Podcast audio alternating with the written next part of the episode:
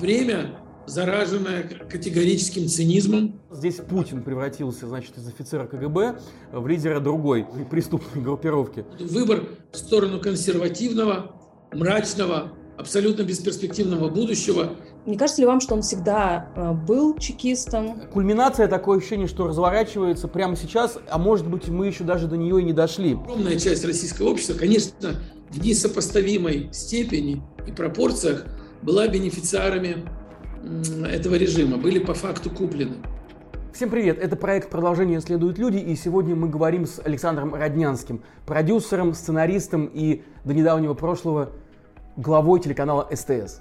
Ну а прежде чем мы поговорим с Александром, я напомню, что продолжение следует это независимые медиа. Мы выходим благодаря вашей поддержке. Чтобы стать нашими спонсорами, заходите на сервисы Patreon и Boosty и оставляйте ваши пожертвования.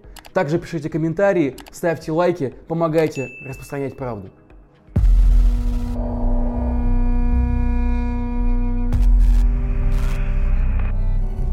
Александр, вы снимаете политический сериал по книге Михаила Зыгоря «Вся кремлевская рать» а, о Владимире Путине и его окружении. То есть это получается такой карточный домик а, в российской политике.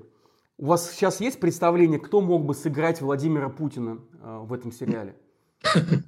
Ну, мы, во-первых, далеки от того, чтобы его снимать. Я только объявил о том, что мы начали работу над сериалом, что означает, говоря конкретно, приобрели права на э, постановку. То есть э, купили так называемый опцион у Михаила Зыгоря, автора книги.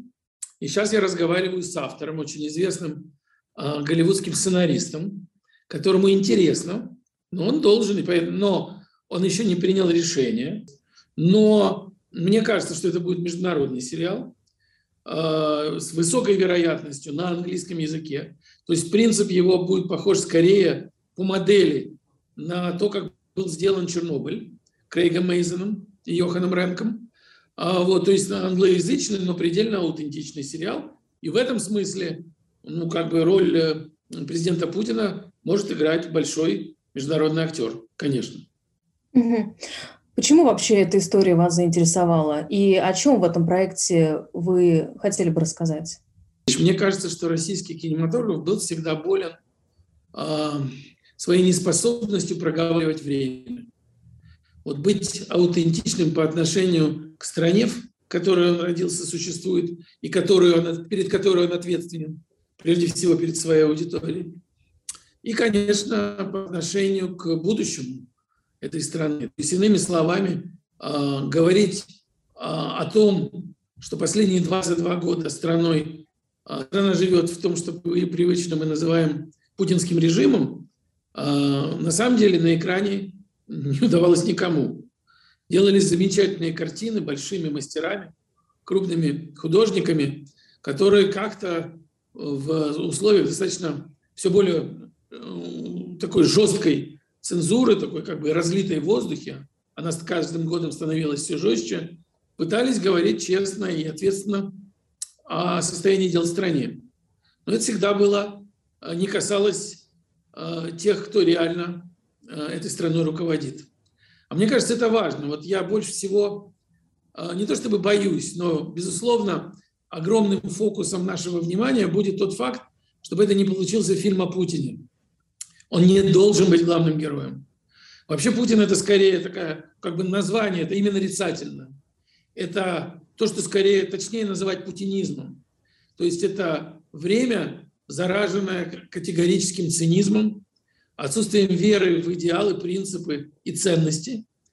Все то, что, в чем удалось убедить огромное количество людей в стране этому режиму, и убедить в том, что ровно так живут и мыслят все люди на Земле.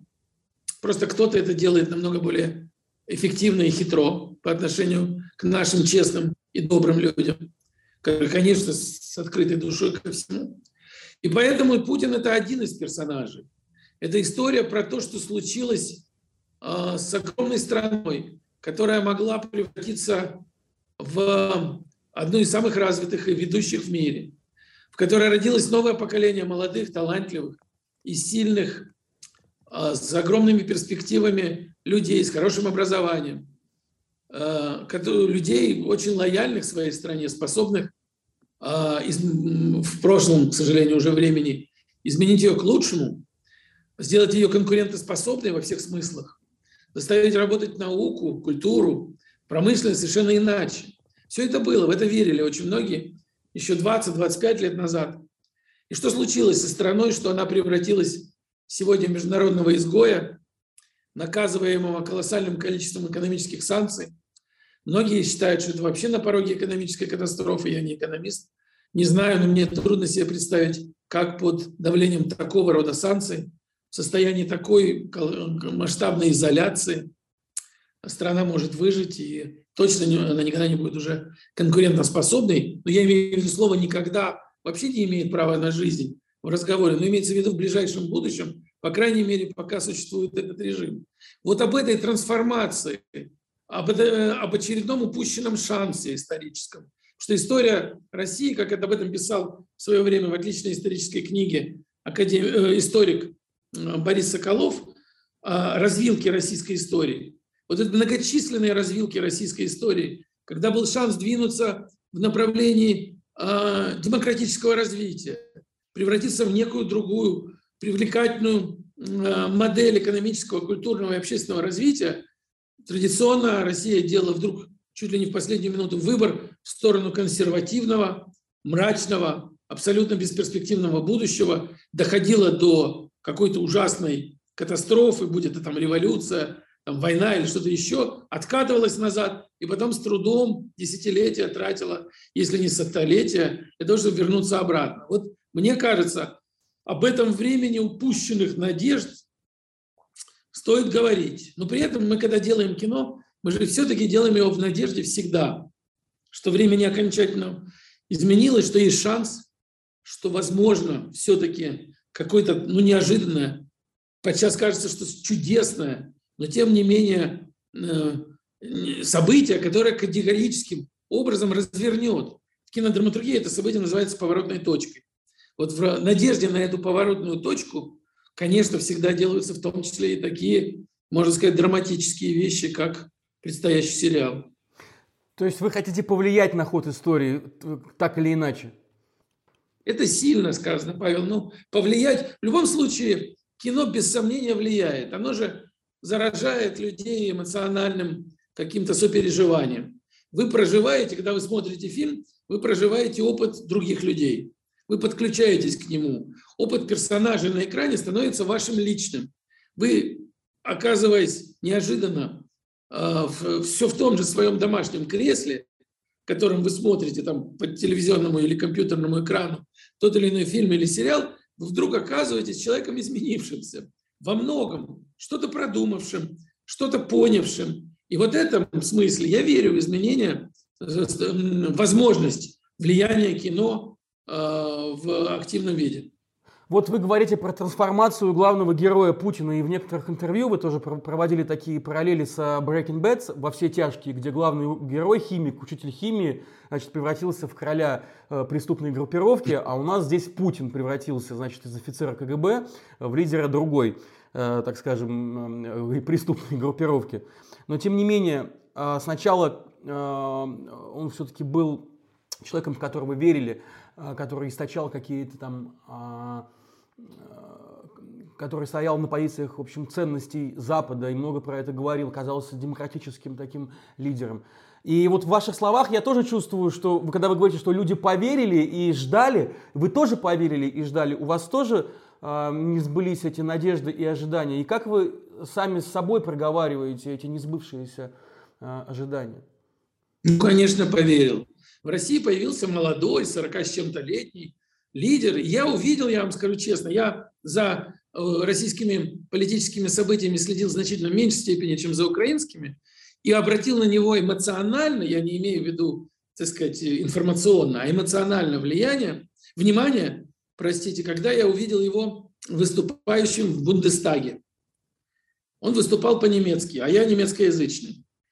И я видел э, э, реакцию своих коллег немцев и друзей, партнеров, там я очень многих людей знаю, до сих пор дружу, и они все были потрясены, потому что выступает лидер России на немецком языке в немецком парламенте и говорит о свободе, о либеральных ценностях, о будущем, о чем-то, что вдруг заставило всех поверить. Россия оказалась в одну секунду, Германия по меньшей мере, а значит и в Европе, дико привлекательной. Там появился шанс. Параллельно я стал следить идеи о едином европейском пространстве от Лиссабона до Владивостока, разговоры о том, что Россия вступит в НАТО, и это станет единым там блоком. И вообще разговоры о том, ну как бы, что позднее так точно выразил один из самых э, на сегодня неприглядных персонажей российских, ну таких жалких, повторяет хэштег э, недавних времен, персонажа российской политики, бывший президент Дмитрий Медведев, когда он сказал, что свобода лучше, чем не свобода. Представляете, человек, который пишет сегодня чудовищные какие-то тексты в своем этом телеграм-канале, пытаясь убедить силовиков, что он не такой, что это не тот человек, который летал в Америку, ужинал в ресторане с президентом Обамой и старался, и старался говорить о, о будущем либеральной страны под названием Россия, а совершенно другой. Так вот, таким же казался и Путин. И, конечно, Россия. Я, конечно, поверил. И э, мне показалось поэтому спустя несколько лет э, привлекательным предложение возглавить Э, российский канал, основанный американцами в России. Это американская компания, что тоже было необычно. Вот сегодня звучит безумно, но представляете, СТС канал основанный несколькими смелыми американцами. Почему смелыми? Потому что приехать в 90-х в такую страну, как Россия, с хаотической политикой, совершенно непонятными условиями, не говорить по-русски, собрать инвестиции для того, чтобы создать телевизионный канал по принципу американских телесетей – и они искали лидера этого там, проекта на новом этапе, когда он начал развиваться, и позвали меня. И вот это сочетание э, в э, усталости от украинской политики и веры в возможности такой быстрой, быстрого развития России меня и привело. В те времена еще не было такой драматической разницы, как сегодня. Сегодня вообще война идет чудовищно. Сегодня Россия и Украина, ну, даже не совместно, не совместно, что говорить, ужасно. А тогда оказалось, что все равно какое-то будущее единого рынка будет, что сумеем на этом, найдем взаимоуважительный процесс существования. Вот и все. Я согласился. И, конечно, с каждым годом, как и все мои коллеги, друзья и партнеры, я э, все в какой-то степени, теряя надежды, пытался зацепиться за какие-то их остатки. Вот, пытался убедить, что не себя, в том, что не все, не все так отвратительно, что есть еще шанс. Александр, да, Александр, а, но параллельно с тем, о чем вы говорите, а, случилось дело ЮКОСа, случился разгон НТВ, и, в общем-то, Путин показал себя вот с этой стороны тоже довольно быстро.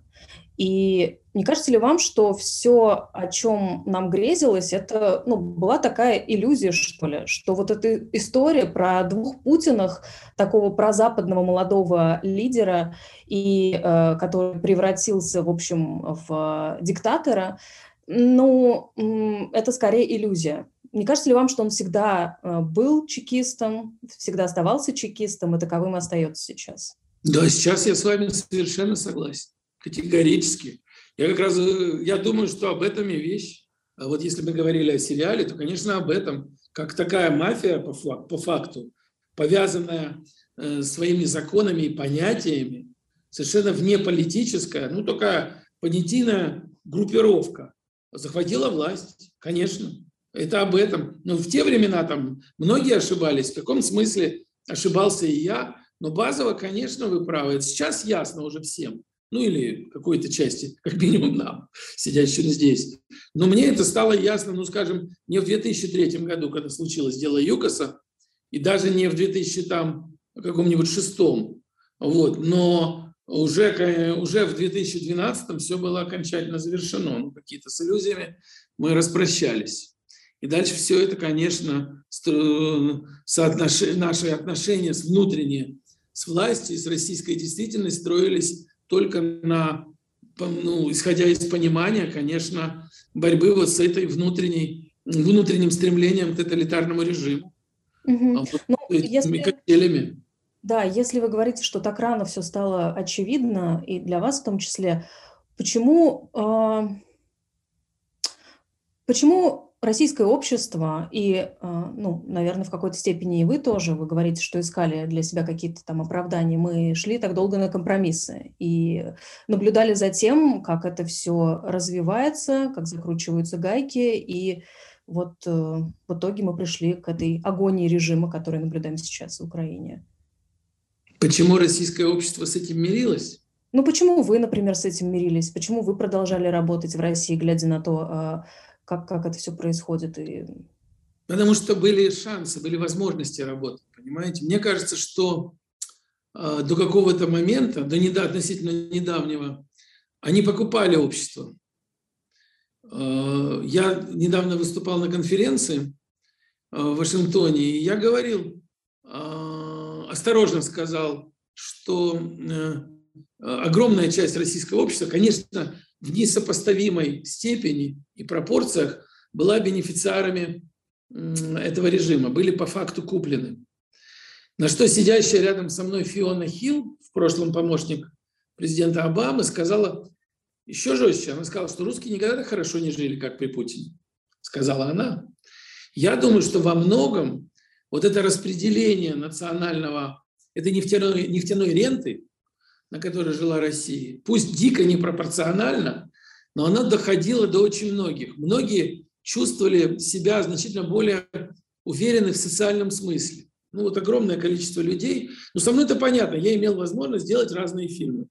Более того, делать фильмы не связанные с государством, вызывающие в том числе э, какие-то конфликтные а, э, поляризующие реакции в обществе. Там будет Оливиафан, не любовь или там Дылда, уже не разные были. И для меня это было важно и ценно, потому что оно давало не просто там возможность, что я делаю фильмы, это же не, не бизнес э, такое кино, а оно давало э, какое-то чувство, что это нужно, что это востребовано, что это какой-то части социума дает пищу для ума и позволяет, то, о чем я говорил, я в это всегда надеялся, что кино позволяет смягчать нравы, понимать, анализировать мир, в котором мы оказались, и это важная задача, это миссия. Ты когда занимаешься таким неблагодарным делом, как кино, когда любой человек, сколько бы тебе лет э, не было, может назвать тебя э, самыми последними словами, выступить и будет иметь на это полное право, то есть объяснять себе, почему ты этим занимаешься, можно только, извините меня, тем, что ты веришь в небессмысленность этого. Ну да, я верил, что это важная вещь, и это не, не преувеличение. Да, я пытался выживать, строить компанию, двигаться международно, это для меня. Огромное количество рядом вокруг. Пытались сделать, но я знаю огромное количество, ну, как и вы, честных людей, которые там писали в те же газеты, там, издавали какие-то книги, э, строили какие-то честные бизнесы. Я видел огромное количество, то, чего Путин никогда не видел и не уважал. Малые и средние бизнесы. Он же этого не знает. Он сколько лет в Кремле до Кремля? Он же видел только разборки 90-х, судя по тому, что мы видим. Он не уважает этих людей, которые на самом деле строили уже совершенно другую страну. А мы жили с ними. Я жил, мы же все живем в своих социальных пузырях. В моем пузыре было огромное количество достойных, приличных людей, прекрасно понимавших вызовы политической системы, но надеявшихся, а многих, да, многие из них даже пытавшиеся а, ее изменить. А многие надеялись на то, что она изменится. И что-то делали в этом направлении. Ну, своя страна у многих была и есть. Ну, кто-то сейчас, конечно, переживает это трагически, и, да, и уехали многие, но тогда это было так. Это мой ответ на ваш вопрос. Конечно.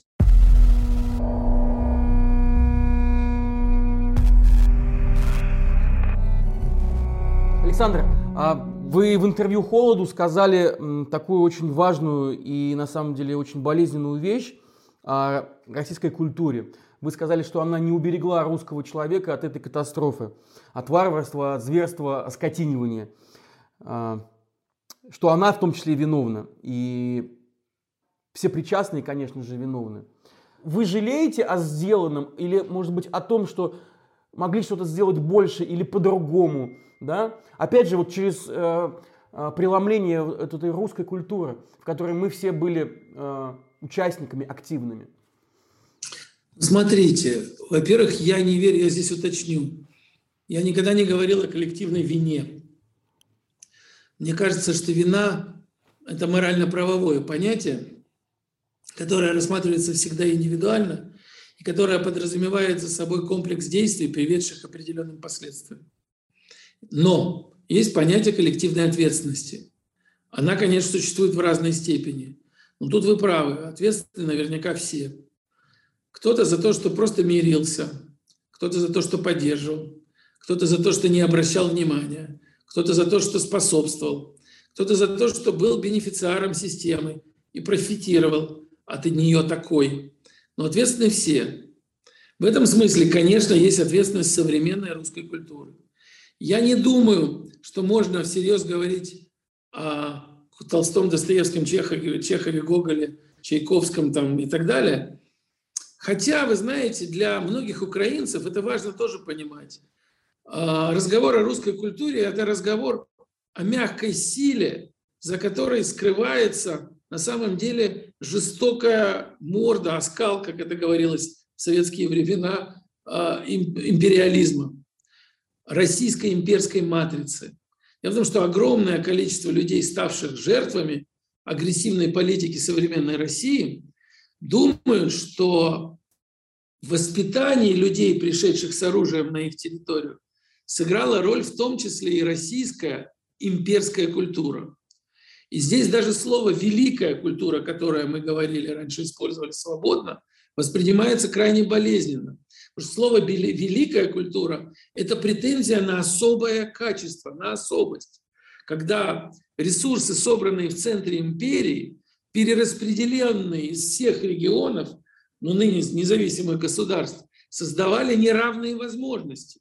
Когда в культуре образы огромного количества национальных меньшинств, я даже не говорю об украинцах, белорусах, грузинах, э, армянах и людях, которые имеют на сегодняшний день, народах, которые имеют на сегодняшний день свои государства. Я говорю о гражданах России, башкиры, татары, калмыки, якуты, чукчи и так далее, становились персонажами ну, второстепенными, а, а, провинциальными, в кино, в литературе, лишенными а, сложных, объемных психологических характеристик. Они даже, ну, если вы найдете в московском сегодня богатом театре на сцене историю, в которой главную роль будут играть представители национальных меньшинств, как минимум, эта имперская матрица не была обезврежена. Более того, своей имперскостью она еще и перекосила отношение к огромному количеству современных ценностей, которые, откровенно говоря, составляют повестку современного мира. Но я, все то, что связано с правами людей, правами меньшинств прежде всего. Вот я всегда говорю о том, что у нас очень разные представления о демократии. Потому что для, условно говоря, условного такого коллективного западного мира демократия – это обеспечение прав меньшинств политических, эм, конфессиональных, религиозных, сексуальных, каких угодно. Да, а вы также отмечали, что впереди а, путь перерождения и покаяния для России. Каким, на ваш взгляд, а, будет этот путь? Может быть этот путь? Ну, давайте я честно вам скажу, что я написал эти все слова после того, как увидел фотографии Бучи, Гастомеля и Ирпеня. Я потом был в Буче, и это, э, конечно, ну, ну, ну, это чудовищно. Я вот не мог себе представить, что в современном мире, на территории бывшего Советского Союза, а, вот придут э, как бы люди из России и устроятся людьми, с украинцами, которые выглядят точно так же, как они. Вы понимаете, когда там стреляют сейчас, современная война, ракеты посылают, дроны стреляют, самолеты с 8 километров бомбят. Ну, понятно, там ты не видишь людей. А здесь ты вытаскиваешь из дома пожилых людей, стоишь на колени, завязанными сзади руками и стреляешь в голову. Ну вот это себе представьте. Я написал то, что я написал. Мне кажется, что военные преступления, я никоим образом не виню за это Толстого, Достоевского, Чехова и Чайковского. Это смешно даже говорить. Я с удовольствием с кем-то из сторонников отмены так называемой русской культуры об этом бы поговорил подробно. Но я говорю о другом что у культуры есть ответственность. Культура – это сумма идей, практик, обычаев, традиций, которые складывают и растят людей. Я понимаю, что те, кто убивают, скорее всего, никогда не читали ни Толстого, ни Чехова, ни Достоевского.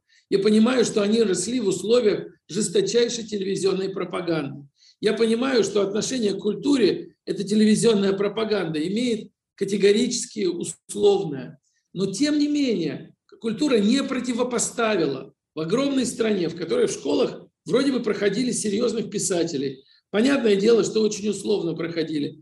Они, мы, мы все вместе с не своими фильмами, ни книгами, ни прочим не сумели выработать противоядие внутреннее, простейшее противоядие, утверждающее абсолютную ценность человеческой жизни. Вот все, что я говорю. Я же не про политику. Вы вправе верить во что угодно, даже президента Путина, если вам это так нравится. Но вы не имеете права согласиться с возможностью убивать людей. Это вот самое главное. Вот о чем я говорю. Функция культуры, среди прочего, это ну, то, что я для себя всегда определял, это смягчение нравов, это изменение да. в человеке, уничтожение звериного, предостережение его, а, обеспечение невозможности скатывания варварства. Вот самое главное.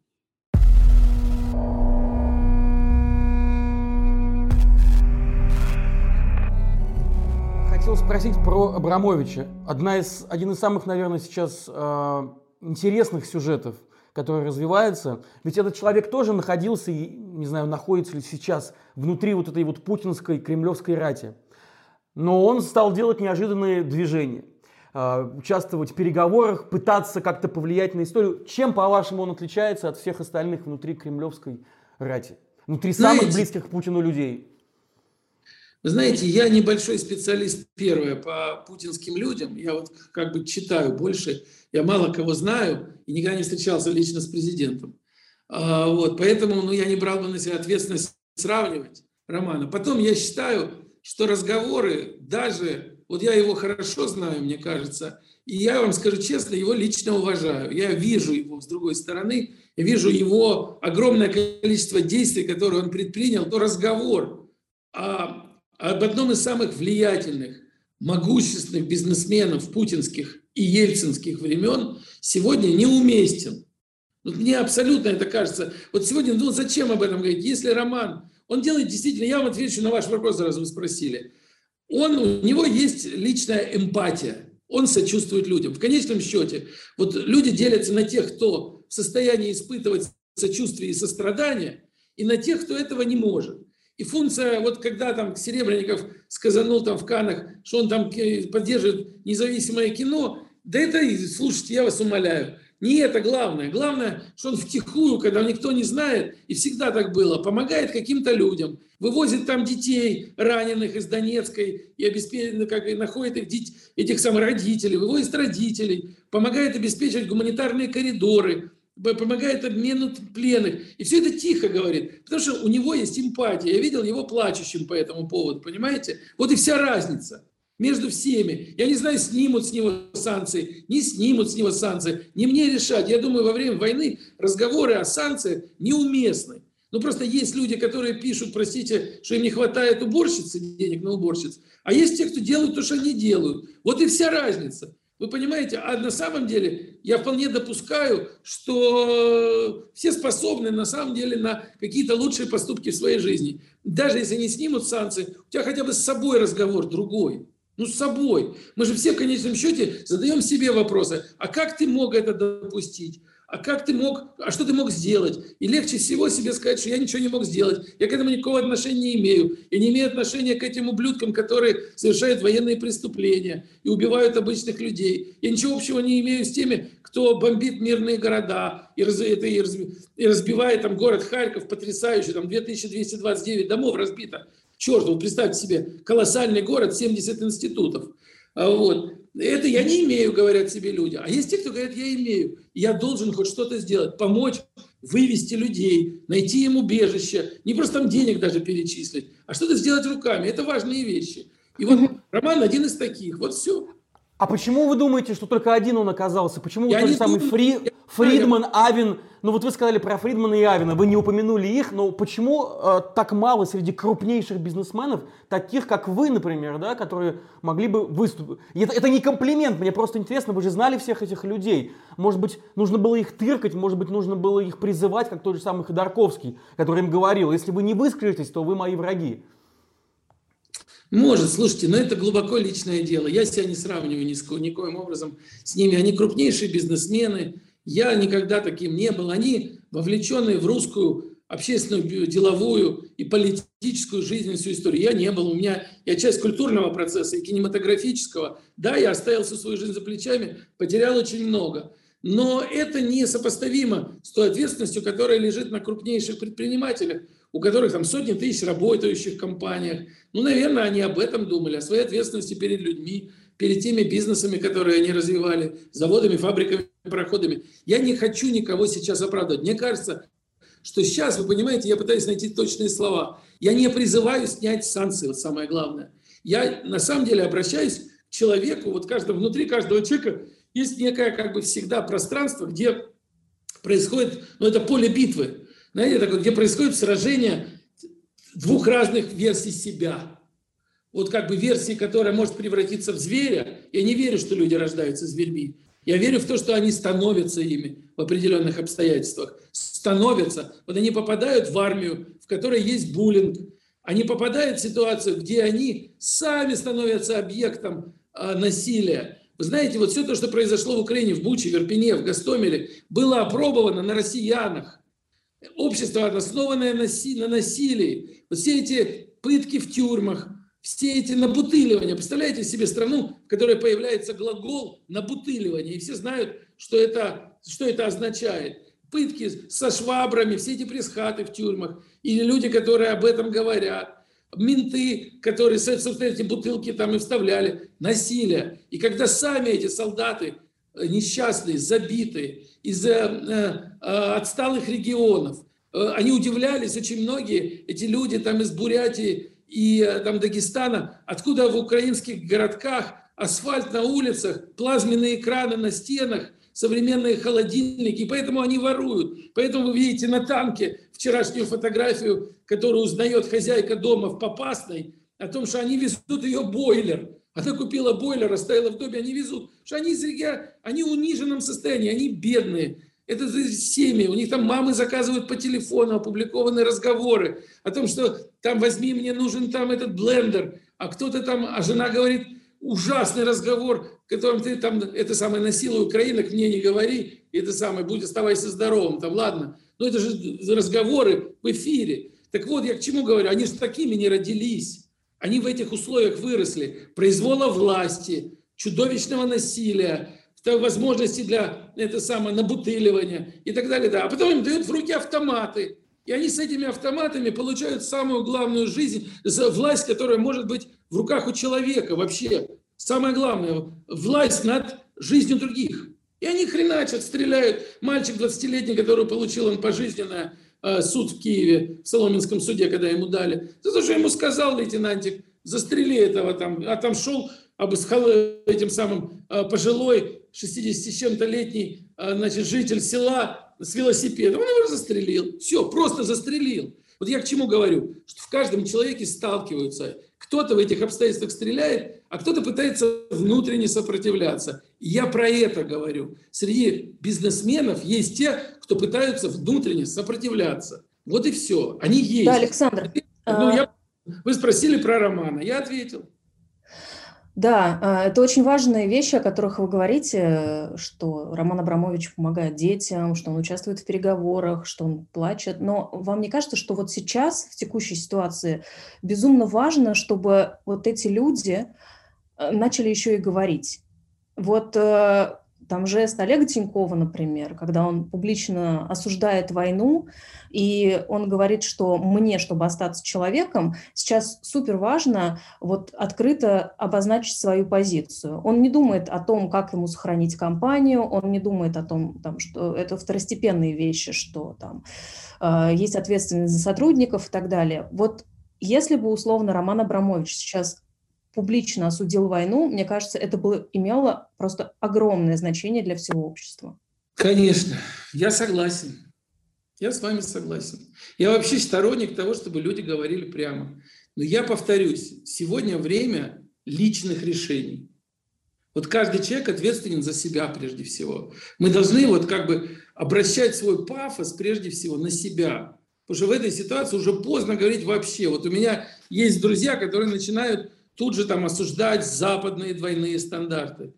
И подчас они имеют право на вот такое высказывание, там есть, ну, как бы есть суть в том, о чем они говорят. Но я говорю, ну вы не можете, вы не имеете права, когда вы граждане страны, осуществляющие сегодня кровавую, захватническую агрессию, обращаться с критикой кому-то еще. Сейчас ваши соотечественники убивают других людей, мирных граждан.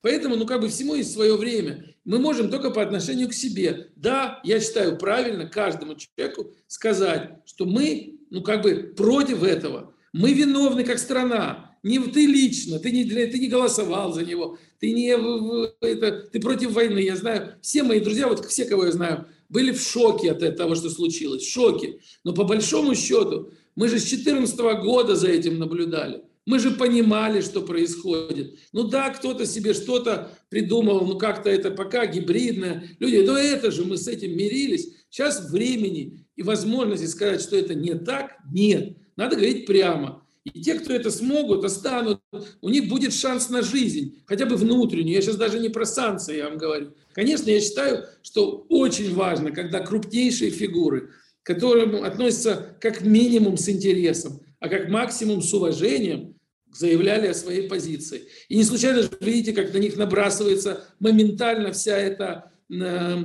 э, оголтелая свора всякой желтой прессы, начинают, не случайно там они издевались долго там, на Чулпан Хаматовой, э, актрисе практически безупречной репутацией, или там над э, Максимом Галкиным, потому что они дико важны, потому что они были известны, популярны и э, являлись носителями уважения к себе тоже, и так далее, и так далее. Конечно, если бизнес проявил бы себя таким вот образом, было бы тоже важно. Даже если это делается так, ну, несколько экзальтированно и э, экстравагантно, как это сделал э, Олег Тиньков. Ну, сделал, и это такая важный шаг. А Олег Тиньков э, важнейшая ролевая модель для огромного количества молодых россиян.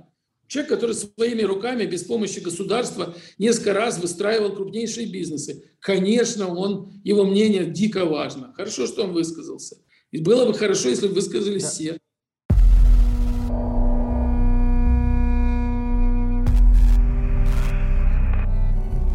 Александр, а, Украина – это ваша а, тоже родная страна. А. Именно, я бы сказал, это и есть. Да, да, да. В, в то же время Россия тоже вам не, не чужая. У вас не связывает как карьера, работа, взлеты, многочисленные успехи. А, вы, вы, конечно, переживаете лично очень сильно все это. Мы все переживаем. А, но, тем не менее, те украинские друзья или просто украинцы, которые видят вашу сегодняшнюю на самом деле потрясающую активность и миротворческую деятельность. А, среди них есть и те, кто, конечно же, очень остро реагирует на ваше прошлое. А, ну, скажем, в этом прошлом нет ничего криминального, но то, что вы работали в России, многим, конечно, у многих вызывает это чувство вот такого чувство неприятия, что вы украинец, э, но фактически работали на страну, которая сейчас является врагом для Украины. Как вы, насколько это вас трогает, насколько это вас задевает? Ну, конечно, задевает, естественно, но задевает, опять же, я вам честно скажу, не с точки зрения обиды на тех, кто это высказывает, или э, желания объясниться, защититься, найти аргументы. У каждого из нас есть огромное количество внутренних аргументов, подчас очень убедительных, способных как минимум повлиять на мнение каких-то э, отдельных людей. Я переношу этот, эти вопросы на, на, на себя, на лично. Вот как бы я их допускаю к себе. Знаете, вот бывает, когда ты к себе не допускаешь, так сказать, одеваешь такую внутреннюю броню, и она там отбивает. Я, безусловно, их допускаю, и мне ужасно неприятно и больно, потому что, ну, конечно, я себе говорю, да, я занимался важными делами. Я с 2014 года сделал, ну, помимо там, там э, Левиафана, Нелюбви, Дылды, «Сжимая кулаки», последний фильм, который я сделал в России, вообще угаданный с точки зрения войны «Мама, я дома». Ну, то есть достойные фильмы, которые вроде бы честно говорили о состоянии дел в стране. А не любовь – это вообще квинтэссенция от того, что случилось, отсутствие любви, способности к эмпатии и к состраданию внутри общества, внутри семьи, и позволило состояться этой войне. Война пришла, она часть, она следствие всего этого. Вроде бы я к этому всему имел отношение, а с другой стороны, я думаю, ну как же вот с 2014 года уже началась война против твоей родной страны, уже аннексировали Крым, уже начались эти, ну да, она гибридная, то с активными боевыми действиями, то с э, э, более такими э, спокойными, ну, относительно спокойными периодами в Восточной Украине. Ну как же внутренне я находил с этим равновесие? Да не находил, но тем не менее не уезжал. В этом смысле мне больно, я вам скажу честно. Я поэтому сейчас так активен. Мне совершенно ничего не нужно от Украины, я вам скажу честно. Я не собираюсь там получать денег, существовать за каким-то, претендовать на что-то. И мне просто кажется, что сейчас страшно важно, ну, как бы поддержать, сейчас страшно важно быть, как это сказать, однозначным. Вот это вот наша вера, вечно вот сегодня эта мантра «не все так однозначно», она, мне кажется, вот главной, главным причиной э, болезни, э, такой ментальной болезни российского общества, которое все время ищет внутренние отговорки, вместо того, чтобы честно с собой поговорить. Я всегда говорил, что, знаете, что кино может выполнять функцию терапевта, врача, а, который обращается к обществу как к пациенту, выявляя диагноз и пытаясь предложить им радикальные способы лечения. Так вот, российское общество, мне всегда казалось, это пациент, который не хочет обращаться к врачу. Не хочет. Он, знаете, как бывает часто, он не хочет слышать диагноз. А фиг его, пронесет. Так вот, честно говоря, мне всегда хотелось вот как бы э, все-таки разговаривать. Мне казалось это важным. И вот сейчас точно так же важно быть однозначным. Вот сегодня врач, который должен обязательно объявить диагноз. Единственный способ моей э, коммуникации с миром – это фильмы, и вот сейчас социальные сети. И я там активен, я пытаюсь говорить так, чтобы это кому-то, чтобы до кого-то достучаться. Без всякого желания, я вам скажу честно, оправдаться за то, что да, я не внутренне, я не владу с собой, я бы так сказал, я не владу с собой. И для меня это важно. Вот все. Угу. А как вы думаете, а может ли кино и культура со временем а, каким-то образом способствовать тому, чтобы э, объединить русских и украинцев? Мне кажется, вот сегодня, знаете, вот пока идет война, вот я вам честно скажу, зная как бы и украинский социум очень хорошо, и будучи все-таки его частью, ну, мне кажется, что говорить об объединении сегодня для многих украинцев звучит болезненно и оскорбительно. Ну, как минимум, нужно просто войну остановить. А потом посмотреть, как после войны начнут, ну, как бы а, Россия а, поведет себя и россияне. Потому что, ну, на данном этапе я понимаю, что есть, знаете, две позиции. Я очень часто вижу по реакции в соцсетях. Достойные россияне, которые пытаются сказать о том, что мы против, что мы сочувствуем вам, мы, мы очень хотим, чтобы вы победили, вы вызываете у нас восхищение, наталкиваются на чрезвычайно болезненную реакцию украинцев, которые говорят, да отстаньте вы от нас уже, забудьте о нас, просто прекратите, нам не нужно ни ваше сочувствие, и самое главное, не нужны ваши танки, самолеты и пушки в стране, просто уйдите. Это многих обижает. Мне кажется, что вот сейчас говорить о, о сотрудничестве или о каких-то таких процессах вообще не время. Сейчас самое главное найти способ внутренне просто коммуницировать, найти общий язык. Во-первых, прекратить войну. Потому что во время войны вообще все эти разговоры, ну, они бессмысленны. Ну, просто бессмысленны. Вы ну, должны просто практически себе понять, что такое 15 миллионов человек, оставивших свои дома. Просто 15 миллионов человек, оставивших свои дома. Почти 6 миллионов живет сейчас в Европе. Им не, это звучит красиво жить в Европе. Это беженцы. Они не работают. Им помогают. Спасибо полякам, румынам, венграм, чехам, французам, немцам, прочим, прочим, прочим, прочим, особенно полякам. То, как они помогают, невероятно. Но у них нет денег. У них заканчивается. У них мужчины, отцы, мужья, сыновья, братья на фронте или в стране остались. Там же идет война, там погибают люди. У меня среди моих близких есть три семьи, потерявших сыновей. Чтобы вы понимали. И вот этим людям нужно сказать, а как кино и искусство может всех примирить. Ну, конечно, э, это не, не времени. Сейчас самое главное – закончить войну. Внутренне, внутри России решить для себя, война – это плохо, это преступление было или нет. Или это какая-то просто неудачная попытка, и, и начнем заново. Вот это самое главное. Если это преступление, если все придут к этому, ну, консенсус какой-то наступит, и если начнут с этой точки зрения говорить с украинцами, то, наверное, со временем возможно взаимопонимание какое-то. Но это процесс, это очень длительный процесс. Ну, как там французы с немцами нашли же общий язык, как-то. Там французы, это голландцы с немцами, ну, понятно, нашли. Я не сравниваю, там это все разные вещи, но тем не менее, ну, без, без того, чтобы изменилась Россия и отношения в России, это невозможно. Кино, да, да. там будет полезно. Да, Александр, вот кино как раз, и то это кино вы скоро будете снимать по мотивам э, всей кремлевской рати. А, и тем не менее, кульминация, такое ощущение, что разворачивается прямо сейчас, а может быть мы еще даже до нее и не дошли. И она точно будет очень драматичной. Драматичной. А, и агония может продолжаться долго, вы тоже об этом э, говорили, и мы сами говорили об этом сейчас, и 5, и 10 лет. А, нет ли ощущения, что мы пока рано ставим точку, что все может быть, что может резко все перевернуться и измениться до неузнаваемости? Ну, я честно вам скажу, вот если идет как идет, без того, что называют черным лебедем, ну, нечто, неким событием, после которого резко меняется ход вещей, то я боюсь, что мы только в начале очень самой, может быть, печальной главы э, в истории России, в самом начале.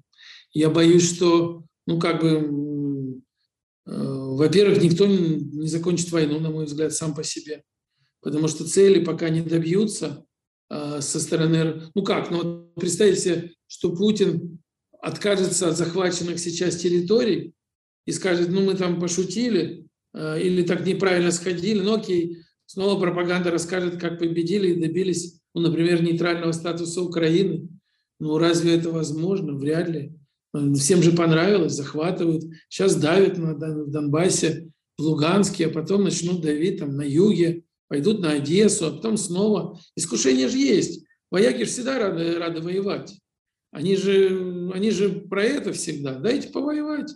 Тем более война современная – это же не перевес в живой силе. Это перевес в технике. Это самолеты бомбят с той высоты, с которой их не достают, дроны, тяжелая артиллерия, потом танки идут. Там людей мало, там с криками «Ура!» в атаку никто не бежит в современной войне. Поэтому им нравится. Я боюсь, что раз нравится, то война будет продолжаться. Прежде всего по причине того, что российское э, руководство не достиг, собственно говоря, тех целей, которые перед собой ставили. Ну, они называли их какими-то сложно понимаемыми словами, там типа денацификации. Но переводим на русский язык смена режима. Смена режима очень, очень далеко Потому что это наоборот, все, что произошло, укрепило, укрепило поддержку украинского правительства и президента. Самое большое везение Украины, на мой взгляд, удача современная, это э, ее президент, который оказался смелым, э, эмпатичным, объединил вокруг себя, не избежал, не трус. 96% поддержки, невероятно. Короче, я боюсь, что может долго продолжаться и это может быть и годы. Александр, учитывая, что вот так много неизвестных, а, и действительно вот сейчас мы наблюдаем а, кульминацию разворачивающуюся, а, может быть, вы как-то немного рано торопитесь с началом работы над этим сериалом, политическим сериалом про Россию? Может быть, надо посмотреть, что будет дальше? Ну, вы же знаете, что, наверное, знаете, что работа над сериалом – это несколько лет. Это же не завтра. Мы начнем писать. И потом самое главное – написать историю так, чтобы она содержала в себе такую эмоциональную правду. Не столько, это же все-таки не документальная вещь, она должна быть максимально аутентичной и точной во всех специфических деталях. Но самое главное, в ней должно быть понятно про суть режима, знаете, от того, что произойдут некие события после того, как выйдет сериал, если мы угадали с его с сутью этого режима эмоционально и психологически, это не помешает никак. Ну, условно говоря, как в фильме Андрея Петровича Звягинцева, ну, не любовь. Война же случилась там спустя, фильмы сделали в 17-м, а война случилась в 22-м, пять лет назад, а сегодня воспринимается как такой вот диагноз. Ну, посмотрите его сегодня, и все поймете, как это случилось. Все про людей поймете. Про Елену посмотрите, которая сделана вообще в 10-11 годах. То же самое. То есть, иными да. словами, я думаю, если это будет э, сильное, художественное, точное э, произведение, оно сработает. Да, Александр, последний вопрос завершающий. Как дела у ваших родных и близких в Киеве? Э, вы их планируете ли навестить, быть с ними? Или, может быть, даже очень неожиданный поворот. Есть ли ситуация, при которой вы готовы себя увидеть воюющим за Украину? А, я там постоянно достаточно часто бываю. А вот. Э, всех э, своих старушек я вывез в начале войны, что тоже было отдельное приключение, потому что вывозить мою 85-летнюю тетю из Харькова, у которой в соседний дом разбомбила, а осколками вышибла стекла зимой и пробила дыры в ее стене в квартире, и она ночевала несколько дней в кладовке, чтобы не было холодно зимой. Вывозить 85 лет женщину автобусом Красного Креста и там, знаете, с пять суток она ночевала в разных подвалах, значит, и подхватила ковид, а я уже ее там забирал там в Польше, но это такая тоже отдельная история. Но это все, это опыт всех и вся. И я, мы всех вывезли вот таких. А те молодые мужчины, конечно, там все остались. Я езжу, вижу а, их всех. Я, признаюсь вам честно, думал, о том, о чем, что вы спросили, уже этот вопрос возникает перед огромным количеством людей. Потому что это вопрос к себе, вот что ты можешь сделать. я себе ответил на этот вопрос очень просто, что я никогда в жизни не, не, не, не, не, не, не стрелял, я не умею, я не знаю. И, судя по всему, никогда толком не научусь. От меня проку, особенно в современной войне, вообще никакого. А вот писать, говорить, выступать и коммуницировать я могу значительно более активно. И подчас не бессмысленно. Поэтому, ну, что называется, это моя война. Все, вот как бы я в этом строю стою, я сам себя рекрутировал, я этим занимаюсь. И я считаю, что это важно. Ну, вот, во всяком случае, это максимум того, что я могу на сегодня делать. Спасибо большое, Александр, за этот открытый разговор. Очень приятно, что э, мы были так открыты и откровенны. Спасибо большое. Спасибо. Вам спасибо.